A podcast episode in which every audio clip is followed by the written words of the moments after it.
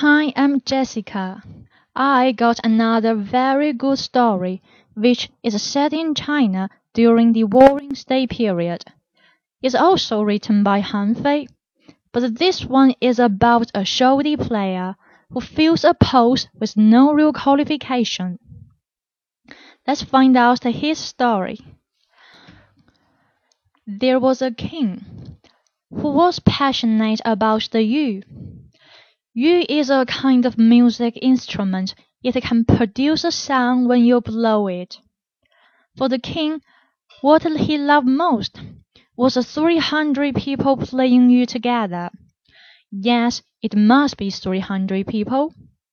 Well, it wasn't surprising that he hired 300 musicians who had the expertise to play the yu and settled them down in his gorgeous palace so the king could enjoy the music whenever he wanted. Among these musicians there was a man. His name was Nan Guo.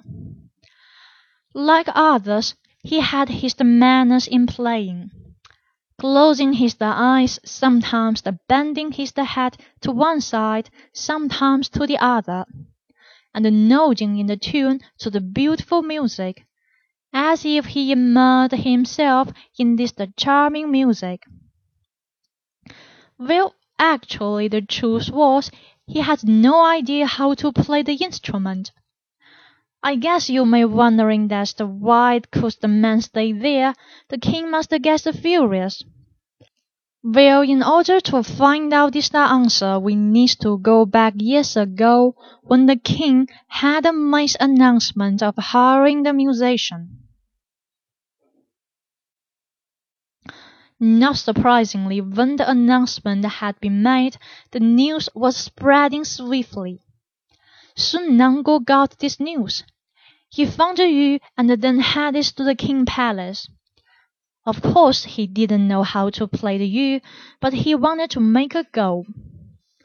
When he met the king, he boasted about his great and unparalleled music skills and the performance the kind king got taken in by the man's claiming, and invite him to join the his band without any test. So this man made up the number and could earn the same amount of salary as the other musician. He was enjoying this very decent life without too much effort.